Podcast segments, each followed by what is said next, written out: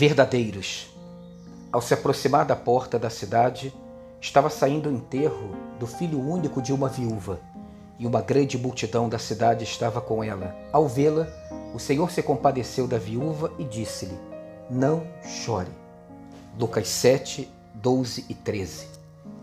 Somos mais verdadeiros na dor. Muitas vezes, só nos restam as lágrimas e o olhar triste e perplexo de quem não consegue respostas e nem entende o porquê do seu sofrimento. Diz a canção popular: Me disseram, porém, que eu viesse aqui para pedir em romaria e prece paz nos desaventos. Como eu não sei rezar, só queria mostrar meu olhar, meu olhar, meu olhar.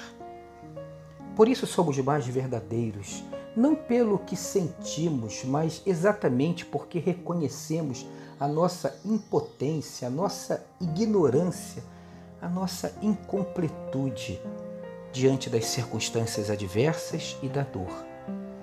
A dor não nos aperfeiçoa, como alguns dizem, mas nos desnuda e nos coloca verdadeiros diante de Deus.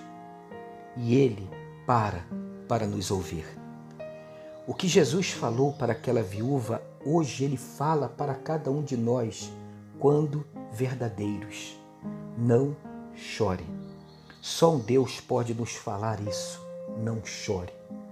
Você não está sozinho. Eu estou aqui e percebi a sua dor e colhi as suas lágrimas. Elas não caíram no chão em vão. Você compreende isso? Tenha então um dia abençoado e abençoador.